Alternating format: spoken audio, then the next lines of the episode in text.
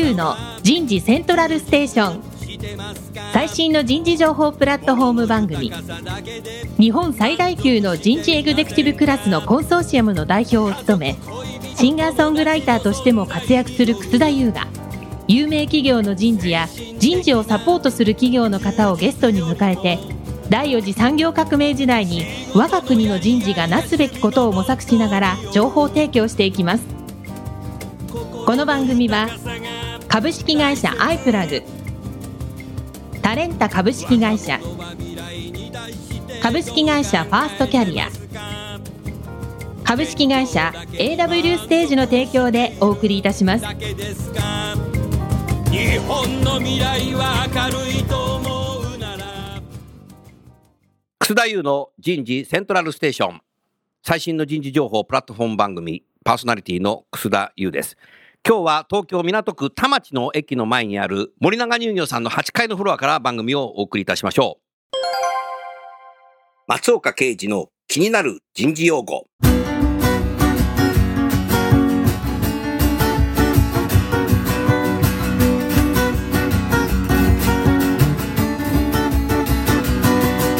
自立分散型組織。自立分散型組織。自立分散型組織は中央集権型組織の対極にある組織形態です。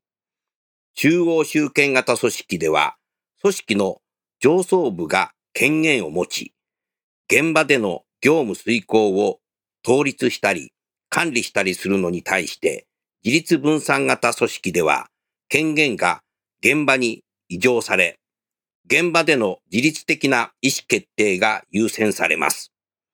昨今、自立分散型組織が注目を集めている背景には、環境変化のスピードや不確実性がこれまでとは比較にならないほど増している事情があります。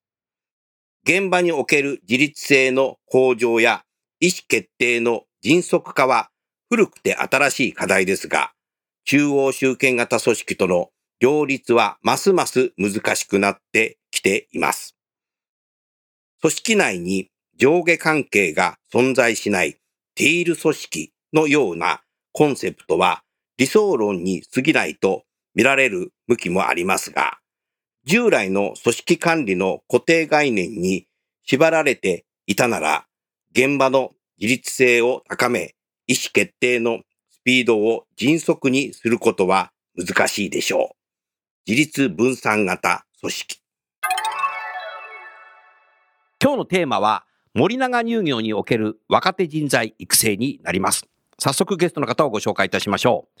森永乳業株式会社コーポレート本部人材部長の加藤敦さんです。加藤さんどうぞよろしくお願いします。よろしくお願いします。続きまして、同じく森永乳業株式会社人材部人材開発グループ長の相川正弘さんです。相川さんどうぞよろしくお願いします。よろしくお願いいたします。続きまして、今回のスポンサーを務めていただきます、株式会社ファーストキャリア代表取締役社長の瀬戸口渉さんです。瀬戸口さんどうぞよろしくお願いします。よろしくお願いします。同じく株式会社ファーストキャリア営業本部、高傑達也さんです。高傑さんどうぞよろしくお願いします。よろしくお願いいたします。さあ、加藤さん。このビルはね、僕ね、懐かしいんだよね。僕はね、もともとね、NEC 日本電機の社員だったんで、このビルが最後だった。当時15階だったか16だったかなすごい今日ね、だから来た時ね、こここのビル来ると本当涙出ちゃうの。もう今日も今涙出て 思い出しちゃって。年取ったのかね。まあいいや。最初にね、加藤さんね、少しあの、森永乳業さんの少し事業について、簡単に説明していただけますか？はい。創業は1917年の9月の1日になります。はい。ですので、一昨年100周年おを迎えました100。周年なんだ。はいなるほど。で、事業の内容は、あの、まあ、皆さんもご存知だと思いますけれども、牛乳、うん乳製品、うんアイスクリーム、うんまあ、飲料その他もですね、食品の、まあ、製造販売をしている会社でございます。はい。あの、主要な商品といたしましては、店頭でも皆さんご覧になったことがあるかと思いますけれども、マウントレーニア、うん。それからビヒダスヨーグルト、おお。お森永アロエヨーグルト、うん。ギリシャヨーグルトのパルテノとかですね。うんうん。あとはアイスクリームであれば、ピノ、ピノね。モー、おお。パルムとかですね、チーズともですね、製造して販売しております。はい。まあ、売上高はですね、えー、5835億円ぐらい、わお。えー営業利益で223億円ということになっております。まあ、従業員が3200名ぐらいおりまして、はい男女ですね、大体20%ぐらいが女性の割合になっております。なるほど。あの、まあ、今日のテーマでございます、いあの、若手の育成ということなんですけれども、うんまあ、若手に求める人材像といたしましては、はいまあ、まさに自立型の人材と自、立型の人材。はいうん。新入社員、まあ、学生の方々も含めましてですね、うん。そういうことをお伝えしております。うん。で、まあ、自立型人材、簡単に申し上げますと、はい。まあ、自ら課題を設定して、うんまあ、成果へつなげる人材ということで、まあ、我々は定義をしております。うん。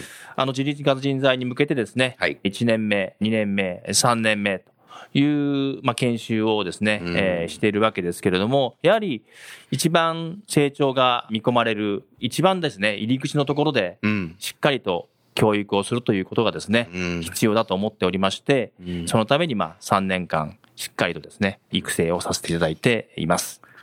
いやー、加藤さん素晴らしいですよ。それ、あのね、いろんな大企業、私も相変わらず、まあ、一度ね、訪問するけども、入社して新入社員の研修はまず皆さんやるんだけど、もう次回は10年後とかね、結構あるんですよね。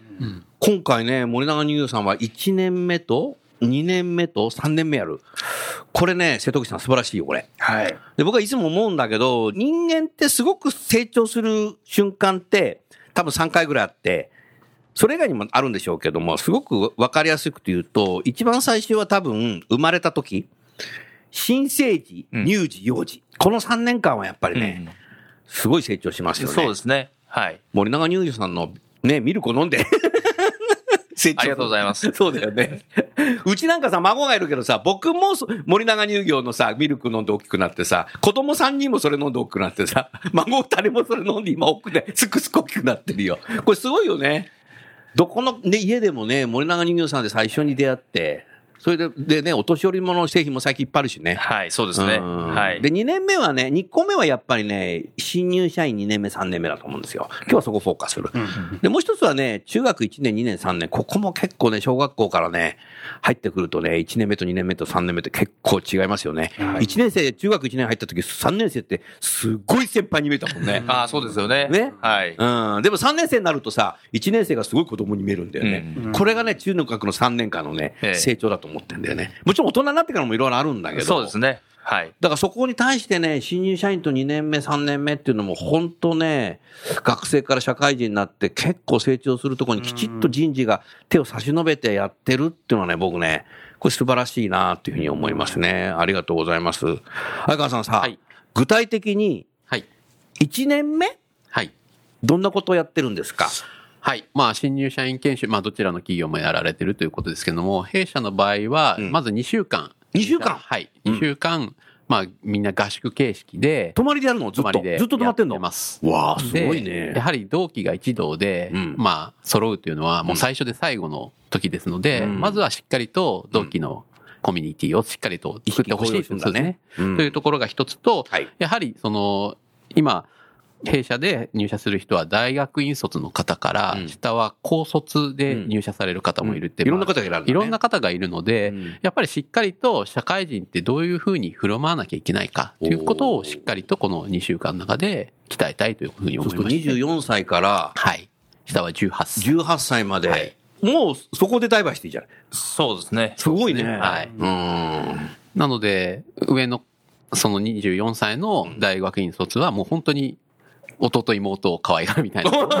そんなイメージで。本当あのだね、。本当にもう仕事に、職場に行けばいろんな人がいるということで、まさにダイバーシティという部分で、研修の中でもそういったいろんな人がいるよねって中で働かなきゃいけないっていうところを意識させようということで、まあまさにしっかりと学びも職もと一緒にやるという形で研修をやっています。そうするともう、新入社員研修が終わる頃には、もう結構さ、学生モードじゃなくて、社会人モードに相当なってきて、社会人としての基礎知識？はい。姿勢だとか、はい。そういうことも少しできてきて。そうですね。やっぱりマナー、どういうふうに振る舞わなきゃいけないかというところは、うん本当に高卒の方なんか特にわからないので、うんまあそこはしっかりとどういうふうにまあ本当に席、椅子の座り方から、名刺の出し方も、ね。名刺の出し方とか、まあどうやって、あの上司にほうれん草するのとか、まあそんなところをまず鍛えるところも、なんかプログラムは中軸として置いてやってます。やってんのね。はい。うーん。そうすると、この番組今ちょうどね、配信が今6月になってるけど、今年4月入った人たちも配属、今配属してんだね、もうね。そうですね。もう配属されてますから。おはいーでも、きちっとそうやって教育しとくと、育成しとくと配属先もいいよね。そうですね。ねえまあ、とは言ってもやっぱり2週間しかないので、確かにやっぱり挨拶ができないとか、うんまだまだその報告ができないよという子は知識はあるけど行動がまだ。だできない。まあそこは今も研修の中では、うん頭で分かっていてもできるとできないは違うよということを、うんやっぱり伝えて、ちゃん伝えたのねはい。はいうんなので、ここでできなくてもいいと。おただ、できるようにちゃんと意識しなさいよというのは研修で伝えるようにはしてます。なるほどはい。じゃあ、2年目はい。そもそも2年目の研修っていつぐらいからされてるんですか？2年目はですね、約3年前から。3年前から？はい。それをやうろうと思ったきっかけは愛花さん何だったの？やはり、だんだんその、いろんな幅が広がった、新入社員の幅が広がった、以前ですと、うんまあ20歳の高専卒ぐらいからの入社だったんですけども、だんだん若い高卒生も入ってきた中で、うんやはり、今だんだんとこう、離職率も当然増えてきてる世の中の中で、この会社でもそうなってきてるね。そうですね。比較的弊社でも低い方ではあるんですけども、はい。やはり離職っていうところがうん。徐々に増えてきてるというところもあって、うん。しっかりと定着させたいっていう部分で言うと、やはり仕事で、まあ壁にぶつかったり、なかなか思ったこととやれてることが違うよとかいう社員もやっぱり出てくるので、うん。まあそこをしっかりフォローしたいという部分で言うと、2年目あたりうん。をできてる、できてないというところを振り返させる機会が欲しいなと思って設定をしてます。素晴らしいね。まあ確かにね、ああの、彩香さんおっしゃる通り、目をかけたら伸びるんですよ、人材っていうのは。それね、ピグマリオン効果っていうんだよね。だからまさにそこをやってるってことなんだろうね。で、1年目と違って、2年目はテーマは何を持ってやってるんですか？そうですね。今は視座の転換という形で。視座の転換はい。ちょっとそれ具体的に教えてくださいよ。はい。で、やはり、まあ2年間ですと、大体みんな自分の仕事ができるようになって、まあどちらかとこう余裕を持ってくると。とは言っても、やっぱり他の仕事、うん。自分の仕事以外のところ、うん。職場の仕事以外どうなってるんだって多分知らないですし、やはり自分の次の新しい今度仕事をしていくためにも、やはり会社の全体のことを知らなきゃいけないというところで、うん。まずは自分の仕事以外、うん。要は自分より違う立場の人がうん。森永乳業の会仕事っていうのを見たときに、うん。どういうふうに仕事をしていけばいいんだっていうところを分かってもらうために、うんまずは自分の今のポジションにも1段2段高いところから、うん。森永乳業の、まあ、業務とか仕事がどういうふうに成り立ってんのというのを意識してもらうことをやりたいと思って、まあ、そこで視座の転換ということをテーマに挙げてやっています。なるほど。はい。瀬戸木さん素晴らしいね、これね。はい、そうですね。森永乳業さんのあの名刺は人財部の財が財産の財、財宝の財っうんてなってるっていうのはすごくなんか体現されてるなっていうのがお話聞いてて、はい、思います。あの、やはり我々もあの、点、線、面なんてことを言ったりしますけれども、やっぱり研修ってこう、点で終わりがちですので、それをやっぱり2年目、3年目ってつなげて、やっぱりその、活躍していく人材だったり、っていうところに足がかりを作るっていうのは、結構やってるようでやってない会社とか、やらなきゃいけないけれども、できてないんだよねって会社さんが多い中では素晴らしい取り組みをされてるなっていうふうに思いました。はい。うーん、なるほどな。やっぱり加藤さんあれですか、新入社員を配属、今度送り出して、2年目戻ってくると、結構みんな変わってる。成長してる。あ、成長してますね。成長してる。はい。うんあの、顔つきが変わってる。顔つきが変わってんの？どどう変わんの？多いですね。やっぱりキリッとした。あ、キリッとしてるの、ええ学生キリってしてないもんな。まあいいや。あの、新キ入社員。の時は、なんとか不安な、ああのー不安でふわふわってしてんだよねと新入社員ってねいうような顔つきの社員もいますけれども、2年目になると、キリッとして、あれ？あれ誰だったっけっていうような、おおそんな変わとるんだ。いうような社員も中にはいますね。それはやっぱり職場の方がね、目をかけて鍛えてくれてんだよ。そうだと思います。はい。日々 あの、人事と職場の連携してんだね、きっとね。そうですね。あの、OJT でしっかりやってんだね。鍛えてくれてるんだなとは思いますね。はい。そこで、相川さんさ、2年目の研修って何日ぐらいやるの、これはまあ1日で。あ、それ1日なんだ。は一1日ねってし。まう9時5時ぐらいで。はい。うん。それもやっぱ終わると変わる？そうですね。やっぱり自分が今の目の前の仕事しか分かってなかったというところで特にやっぱりバリューチェーン、研究開発からうん、まあ製造、そして販売、そしてメーカーさんってそうなんだよね。ここを意外とやっぱ知らなくて、うんまあやっぱり製造現場であれば自分が作ったものってどういうふうに売れてるのとか、どういうふうにチェーンの方に、うんお店の方に物が流れてるんだっていうところで意外と知らない。なので、やっぱりそこでどういうふうに仕事がつながってるのかっていうのを知ってもらうことを今特に注力してやってそこ座るっていいね。僕、僕も知らないよ、そこ。知りたいな、みたいな。あ、そうなんだ。はいえー、そうするとなんか、森永人形さん全体がこう分かった感じで、また職場に戻っていくね。そうですね。そうすると仕事のやり方変わるかもしれないね。ね今のこの自分のやってる仕事が何に影響してんのか。ええまあ、そこが狙いということではあるんですよね、うん。あの2年目のですね、うん。はい。うん。あの今まで自分の目の前の仕事しか分かってなかったうん。社員が少し、まあ、すべてこの1日で分かるというわけではないかもしれませんけれども、少しまあ見方が変わってくるということになるのかな、そうなってもらえると嬉しいなということですね。はいでもあれだね、あのー、コケさんさ、はい。こういう2年目の研修やんなかったらさ、はい。ほっといたらさ、多分8年か10年ぐらい経ったら全体が見えてくんだよ、多分。ね？遅いんだよ、それじゃ多分。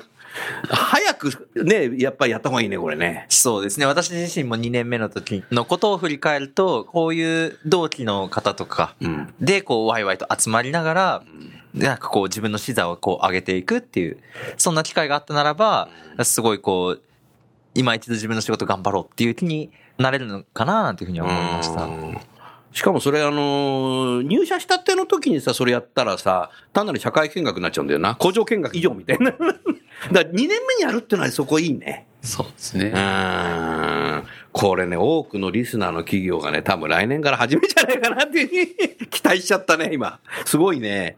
じゃあ、3年目？はい。?3 年目もやるって考えたのは何なんですか、相川さん？3年目は実はかなり以前から、もうそれこそ十数3年前。年目はやってたんだ。じゃあ、はい三年新入社員はいで入社して、次が3年目だったはい。んだ。はい。あ、で、その真ん中に2年目を入れたってことか。なるほど。手厚いな。はい。で、以前3年目は何？目的、テーマは？で、テーマは今は問題解決力の強化というふうに問題解決か。これ何日やってるんですか？これは2日間かけて。泊まりで。はい。うんで、これもファスキャリアさんにお願いをあ、して。これファーストキャラさんなの？ありがとうございます。あ、もう、すごいね。もうコマーシャルタイムだね。あー そうなんだ。実際さ、あのー、コケさんから見てんの、実際。はい、私です。3年目どうですか？森永乳業さんの。一言で言うと、すごく素敵な方々です。すごく素敵。はい。そう、そう言う言ってって言われた ちょっとピーだろ、そ こ素敵なの？はい。何が素敵なの？えっと、3年目の皆さんで OJT 担当になる方って割と多くいらっしゃるんですけれども。?3 年目で OJT 担当になるんだもん。はいおはいー、早いね。その皆さんが必ず自分の3年間を振り返った時に成長した瞬間は OJT を拝命された時でしたっていうふうにおっしゃっていて、なるほど。うまくできてるななんかそういう成長実感を自分で持ってることと、その成長実感が他の人に対してこう誰かなんかこう育てる役目についた時ですって言えることって、うんいやすごく素敵だなって思いました。なるほど。そうすると加藤さんさ、3年目の方が OJT をね、新入社員にするわけでしょ？はい。そうするとさ、新入社員はさ、3年後にさ、ああ、ふぎになりたいっていう自分のロールモデルができるんじゃないかと。そうですね。そこがずっと回ってくっていう感じですね。うんあの、3年目の社員が、うんまあ1年目の新入社員を、まあメンターとして教えて、うん。で、また、その新入社員が、まあ2年目からやる人もいますけれども。あそうなんだはい。うんまあメンターになる人もいますけれども、3年ぐらいになれば、当然自分がメンターになるのかなっていうふうなイメージはあると思いますね。なるほどね。はい。やっぱり新入社員2年目、3年目ってやっぱ成長するんだよ。そこにやっぱ人事がきちっとさ、はい。フォローしてるっていうのがすごいね。これ野放しにしちゃったらさ、ん多分ダメだな、これ。はい。ああ、なるほどな。3年目は具体的に問題解決って具体的にどんなことやるの？まあ、やはり実際のケースを使って、うんまあ、起こり得るシチュエーションの中で自分でどういうふうにそこにアプローチするかっていうことをやっぱり自分で考えさせるよとから始めてケースって言ったら森永に乳業さんのケース。いや、まあそこはファーストキャリアさんとあ、一緒に作ってもらってね。一緒に作ってね。はい。い。ただいて、まあ、ただやっぱりそこのプロセス、うん。どうやって問題をまあ発見するところからですね、何が問題なのか、なんでそこが問題なのかっていうところからやっぱスタートする。どちらかとやっぱり、そもそも問題って何っていうところって意外とうん。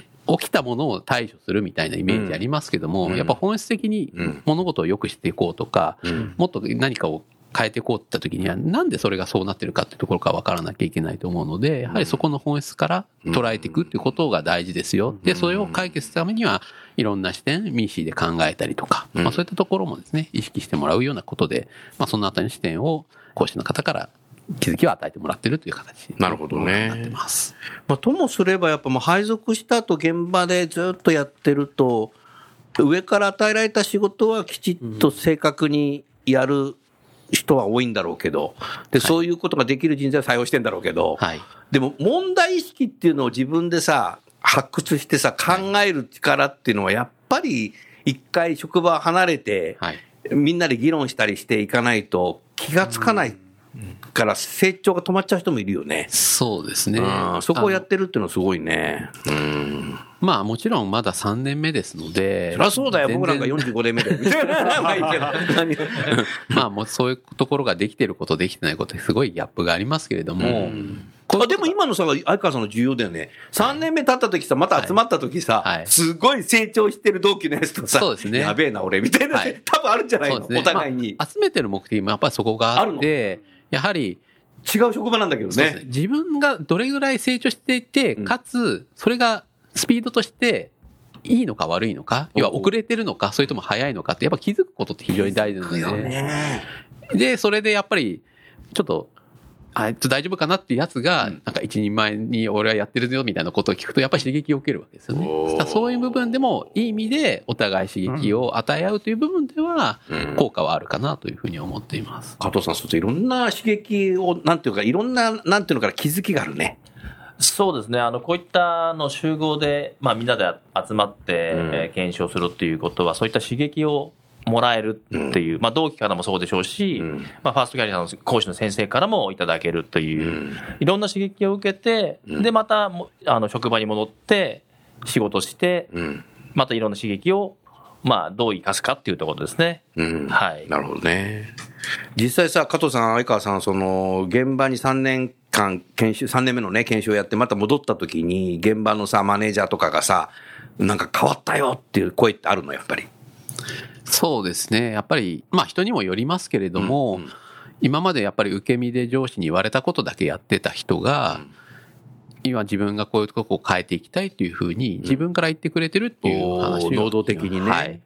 まさに自立って多分そこなんだよな。そうですね。うんはい。結局、まあ言われたことだけやってるんだったら全然その価値を想像なんかでき多ませ分そこはねんので。、ロボットがやる時代になっちゃうんだよね、これから。はいそうですね。うん。今やってる仕事をいかにさらに良くしていくかっていう考える視点を持たせるという部分で、まあそこ、それができて初めて一人前っていうふうに、まあそれを我々は自立型っていう形で歌うようにはしてますので。素晴らしいね。瀬戸口さん、その3年目研修さ、ファーストキャラさんやってるっていうけども、はい。もうどこの会社もそうやってみんな3年目やってんの？あの、新入社員の次に3年目をやるって会社さんは比較的多いかなというふうには思ってます。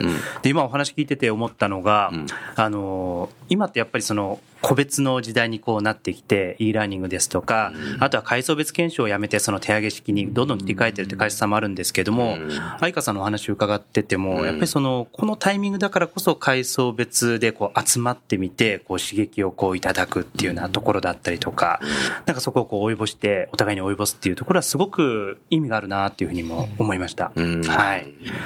あとあのもう一つ、1年目と3年目はやるんですけども、2年目やってる会社さんって意外と少なかったりするんですよ。これあの逆だったりもするんですけどね。1、2、3ってやってらっしゃる会社って少なくて、さっきあの、楠田先生のお話であった、あの、人間が成長する3つのタイミングの一つで、1年目、2年目、3年目とうん。ここすごい大事だなって思うんですね。うんで、ちょっとあの、他のメーカーさんのあの事例なんですけども、我々があの研修をさせていただいてた会社さんで、あの、1年目とあの3年目をしてましたと。うん。で、3年目の6月にこう検証していて、結構あの、ものづくりに思いが強い会社さんなんですけども、なんかこう、元気がなくなっていってるんですよね。で、それを翌年変えて、2年目の3月に実施をしたら、まだみんなこう、目が生き生きしてると。この数ヶ月でこう何かあって、全体で、ちょっとなんか取り返しがつかなくなるような空気感が生まれてるんだっていう。なんかそれぐらいの、一番手をつけてなくて、でもすごく重要なのが2年目のような気もしてます。今、瀬戸口さんが話しててね、加藤さん、相川さん思い出したんだけど、私もね、今65になりましたけど、60まで大学でね、授業を持っていたりとか、大学院の MBA やってたりして、いろんな大学のこの人系の学会とかいっぱい入ってたんですけども、で、学会で論文の発表をよく聞きに行ってた時に、やっぱり成長するのって、やっぱり初期キャリアが最も重要だって言うんですよ。うん最初の配属先のマネージャーとか先輩とか。はい。だそういう意味では、森永乳業さんは僕これすごいなっていうふうに思ったね。で、これ一夜にしたらできないんだよ、これ。多分。うーん。そこがやっぱりね、赤さんすごい。あありがとうございます。うーん。やっぱきちっと育ててるよね。やっぱり新入社員研修終わって配属してしばらくするとちょっと不安なんだよね。そうですね。不安なんだよねそうだと思います。まだ不安はいそれこれでいいのかなとか。それで、こんだけ大きい会社でたくさん採用してもさ、結構営業所とか行くと自分一人っていうのもあるんでしょ？多いですね。ありますねはいあるよね。はい。相川さんなんかも最初の頃、そうですね。同期3人いましたけど、うんみんなやってる仕事バラバラなので。バラバラだからね。だから自分がやってることが本当これでいいのかなっていうあやっぱのは思いますよね。はい。なんかね、今思い出しててさ、もう相当昔だけど、僕もそんなのあったな。でやっぱそういう時やっぱりもう一回呼んで、はい。そしてみんなで議論すると、すごい成長してるやつとか見ると、おあいつ抜かれたくないなとかそうですね。はい。なるし、かつその2年目、3年目に今度 OJ っていうやることによって、ちょっと先輩面っちゃ申し訳ないけど、ね、自分が成長したなっていうことをきちっと後輩にできるし、で、また3年目にこう呼ぶとさ、それをね、繰り返して3年間やるっていうのはね、これはやっぱね、すごいよ。羨ましいよね。うんだからまあ、弊社は比較的同期のつながりが非常に強い会社かな。自分自身もまあそういう機会なかったですけど、早川さんの新社の頃はなかったの？あんまり。なかったですけども、まあ、まあ何年かして受けた時には本当研修嬉しかったんで、嬉しかった。まあ中身というよりは、そこで同期に。会えるっていうこでしたけど、はい。飲みに行ったのが楽しかったんじゃない？まあいいけど。でもそれもやっぱり大事で、やっぱりそこで気づかされるものも非常に多いので、やっぱりどんな他の人が苦労してるのかとか、自分が足りてないところってこういうところだなとか、特に営業をやってる人たちは、同期は、やっぱりお得意先を持って、いや、こんな商談してきたんだって話を聞くと、なんか羨ましかったりしたので、やっぱでもそういうことで気づかされるものもいっぱいありますので、やっぱりそこで、やっぱり同期なり、まあ、いずれこう後輩を持つっていうことでも自分が先輩として頑張らなきゃいけないとか、まあそういった部分での気づきっていう部分では今の体系が大事だなというのは今思っています。ねはい。まあ特にこのメーカーさんは職種が多いから、はい。本当先ほどね、冒頭おっしゃってたけど、自分の職種のとこだけいると、本当にこれは全体どうなってるのか全く分かんなくて、えで、全く分かんなくてじゃなくて、分かんなきゃいけないっていうこと自体も気づいてなくて、え。そうですね。言われたことだけ待って、はいやってるだけになっちゃうと、ちょっと大変ですよね。ですからそういうことをやっぱり繰り返しやることで全体が見えてくると、自分の与えられてる仕事の改善の仕方とかも多分変わってきて、見切りがすごくなるんで、多分ね。うーん、なるほどね。瀬戸口さん、はい。森永乳業さん何か質問ありますか？その育っていく若者たちが1年目、2年目、3年目ってこうステップをこう経ていくところに、そのメンターの方だったり、うん。あのもしくはその周りの先輩の方たちがどういうふうにこう関わっていこうっていうところで何か工夫とか、何かこうテーマとかっていうのってございますか？まあ、あの、テーマというわけではないんですけど、はい。我々のメンターの中ではもちろん仕事の部分もありますけど、はい。プライベートの部分もフォローしてねっていうところは多分他のプライベート。いわゆる、どうやって、例えば、まあ生活、新入社員では生活していけばいいのかとか、うん。いわゆる一緒に、まあ、週末の過ごし方こうしなさいとか、そそういう、まあそういう相談も受けてあげてねっていう部分は、もしかしたら他の会あ社の方が違そういう生活ね。はい。選択って溜まっちゃったんだまあ どういうふうに自分が生活していけばいいのかとか、うんまあ人によってはもしかしたら付き合ってる人がいるけどどうしたらいいのとか、まあ、そういうのも含めて、まあいろいろ講師、うん。いわゆるプライベートに関しても相談乗ってあげてよっていうのは、うんこうしたの会社さんにはなしもしかしたらないかもしれないですね。そういった部分で、まあ、いい意味で人生の先輩、まあ3年、2年、3年の違いしかないかもしれませんけど、でも、そこって一番不安なところだと思うんですね。自分が仕事できるようになるまでっていう部分と、やっぱり自分が生きていくっていう部分での不安もあるので、なるほど。親御さんから離れたりとか、そういう部分も一応面倒を見てねっていう部分ではお願いをしているところですね。加藤さん、はい。ちょっと結構家族的なんだね。そうですね。もともとあったかい会社だなと思い本ますので。当だね。素晴らしいね。現場は非常にアットホームなうん。雰囲気の中でやって、まあもちろん仕事はしっかりやってあもちろんそれはそうだけれども、うん先輩後輩の中は非常にいいのねいいと思います。おー。はい羨ましいな。そうですね。全く漫画役の会社も結構あるから。プライベートのことは一切聞いちゃダメとか。結構 あるけど。何それ素晴らしいね。このカルチャーの一夜にしてできないんだよ。そう。明日からそうしますって誰もやんないよね。そうですね。うんはい。で明日から辞めるからっつってもみんな辞めないよね、きっと。これはね、102年かかってんだよ。すごいね、これ伝統だね。そうですね。いや先輩の面倒を面倒見いいんだね言い方が多いですね。うんやっぱり私自身も新入社員で入った頃に、なかなか、まあ、先輩になる方少なかったんですけども、まあ、声をかけてくれたりとか、それこそ、食事に連れてってくれたりとか、おいう先輩もいらっしゃいそれましたのはおごってくれてで、んのね。もう含めてですけど。いいな で、前川さんも今、おごる立場だよ、もう。そうです。瀬戸口さん。はい。今日はね、森永乳牛さんのね、いろんな話聞いたけどもさ、ええええあなたのとこ他のいろんな企業さんとね、若年層のとこ接してるけども、おかげさまでご他にどんな活動されてる企業さんがあるの？そうですね。メンターとその OJT 担当者を分けるっていうような会社さんもあったりしてですね。で、これは、まあその配属する部署の先輩がまあ OJT 担当につくわけなんですけれども、まあそこはあのいろんな事情があって、まあ年の近い人がこういなくて、一番近い人が20歳上とかですね。結構あった、あったりも。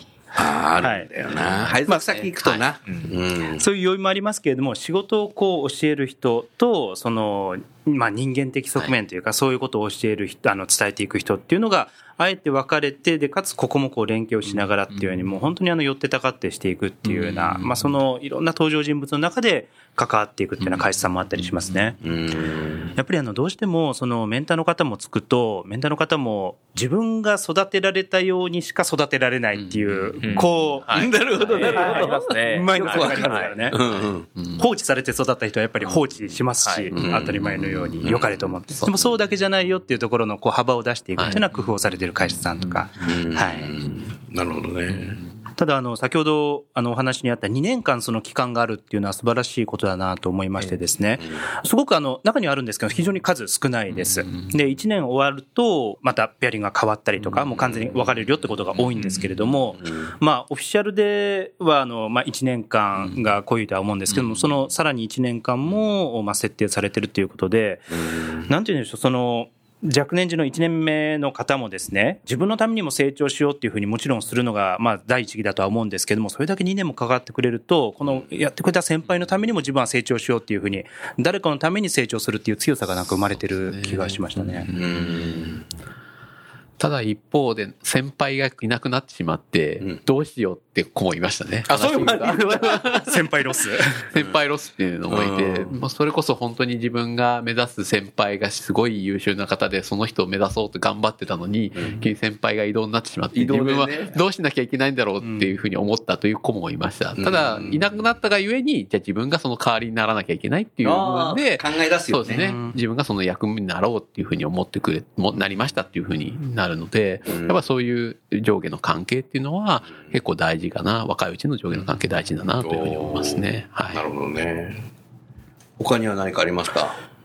他、そうですね。3年目のテーマでもあるその問題解決なんですけれども、うんその実際の職場のテーマに基づいて、えー問題解決プランを描いて、先輩と二人一組になって、えー周りも巻き込んで解決のところまでえーやっていくっていう、結構あの手はかかるんですけれども、うん。えー同じくこうことに向かい合って、同じ側からこう見て教え合うっていうような形になるので、うん。あの、そこまでやられてる会社さんはですね、あの、結構あの、なんて言うんでしょう、双方の学びに骨身に染みてるっていう例もありますね。はい。おーなるほどな。あとは、あの、3年目のところの研修で、はい。あの、人材部のスタッフが、まあ、3年目の社員と面談をするという、これは昔からやってるんですけれえども。具体的にどうやってやるんですか？もう本当に1対1ではい。面談をして、まあ今悩んでることはないのかなとか仕事上のことも、まあプライベートのことも相談に乗って、まあその長い時間面談するわけじゃないですけれども、その何を相談されてるかは神社、別に神社知らないんでね。あ人事が把握すると。あ把握するのはい。でこのどんな傾向ですか？まちまちですね。まちまちなの？はい。うん。あの、今仕事がうまくいってないとかもありますし、うんうん例えばこういう仕事やりたいんだっていう。あ将来ね将来。うん。というような相談もありますし、うんまあ、まちまちなんですけれども、それをまあ人材部がまあ追っていくということは重要なのかなと思いますね。はい。でもそういうことを言える機会があるっていうのはかなり心理的安全だね。うん、そうですね。今日本はあのサイコロジカルセーフティって言ってね、心理的不安全になってる会社が結構あって、働き方改革でもう残業できないんで早く帰れよっていう中で、はい若年層の人がなんか、もっとこうしたらいいんじゃないですか、ああしたらいいんじゃないですかとかでも、そんな10年早いよみたいな形で、あはい自分の MBO 入ってないんだからもう残業しちゃいけないんだから早く帰れよみたいなこと言っちゃうと、もうなんかもうやめようかなみたいななっちゃうな。そこは素晴らしいね。うんそうですね。うんあの、そこは、ちゃんと1年目、2年目、3年目と見ていくっていうことは重要なのかなと思うんですね、人材部の人間が。聞いてあげるっていうのがすごい。はいすごいね。うん。丁寧だね。そうですね。まあ、やっぱり、なかなか、それの職場でもうん、言いやすいこと、言いにくいことがあって、まあ特にその言いにくいところをうん我々が、まあ人材部がフォローしてあげるフォローするっていうことで、まあやっぱり自分で解決できない問題もいくつかやはり去年も実施して出てきましたんで、まあそこは我々もできる限りのフォローをしてるっていうことが今やってるところですね。なるほどはい。ね。うん。だからやっぱりこういう第4次産業革命でデジタルの時代とかってね、こう言ってるわけじゃないですか。だけど森永乳児さんはやっぱすごいなと思ったのは、きちっとやっぱ生身の人間に接してるよ。これがやっぱりこれからのやっぱ人事の役割。なってくるんだろうねはい。あー人事が残るところって多分そこなんだよね。生身の人間に個別に接するっていう。ここがね、どんどんどんどんできなくなってきてる会社があるんだよね。もうみ全部 AI に任してますとかね。じゃあダメじゃんみたいな。だいそれも必要なんだけど、ええやっぱ、でも人間やっぱそこでやっていかないとね。うん。やっぱだから、心がこもってる人事だね。そんなふうに思ったね。そうですね。まあ、やっぱり、心って言いますか、まあ、信頼関係っていうんですかね。信頼関係ね。ええうん。まあ、必要だと思いますね。うんはい。それ素晴らしいね、瀬戸口さはい。新入社員ってやっぱり不安だって話がありましたけれども、ええその不安の解消の結果、まあいろんな施策をされてるのが、単にその離職の防止、うんリテンションにとどまらずに、その人のこう成長喚起っていうところにもつながってて、で、さらに自分が成長したいってところだけじゃなくて、周りのためにも成長したいっていう、なんかこう皆さんの人に関わる思いが入ってくる若手にも伝播されてるような、あの、感じをですね、すごく強く受けました。ん。うん。田村屋の健康ポイント。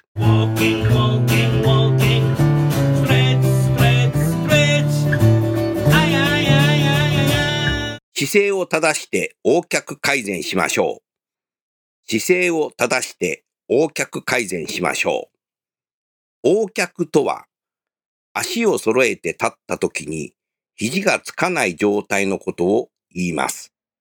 肘から下がアルファベットの O のように開いて見えることから横脚と呼ばれています。肘はつくが、ふくらはぎの隙間が開いている XO 脚もあります。横脚だと足が曲がって見えるなど見た目が気になることもありますが、それだけではなく、足の歪みにより肘や足首に痛みが出るといった支障も出てきます。横脚の原因は悪い姿勢や日々の生活習慣です。足を組む。どちらか一方の足に重心を乗せて立つ。座るときは足を開いている。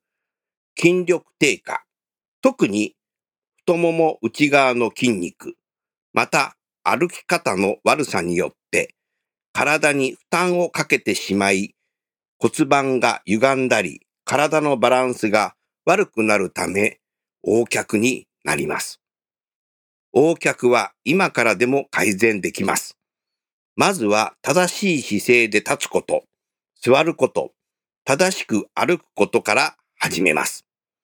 姿勢を正して横脚改善しましょう。楠田優のヒューマンリソースミュージック。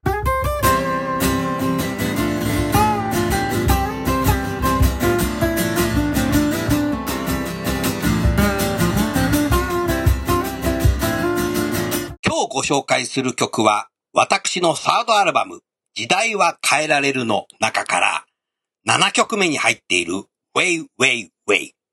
この曲は、今、企業の中では、ウェイの浸透、理念の浸透、一生懸命やってらっしゃると思いますが、それをイメージした曲になります。それでは早速聴いてみましょう。ウェイウェイウェイ。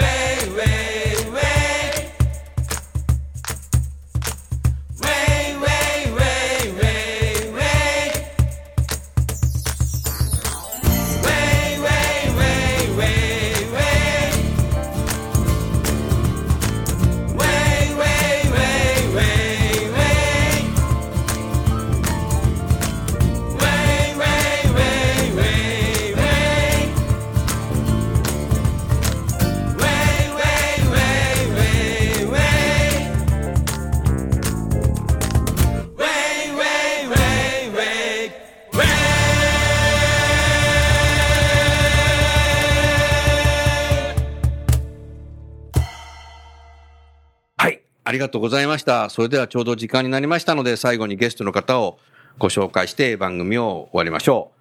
森永乳業の加藤さん、相川さん、ファーストキャリアの瀬戸口さん、高慶さん、どうもありがとうございました。ありがとうございました。ありがとうございました。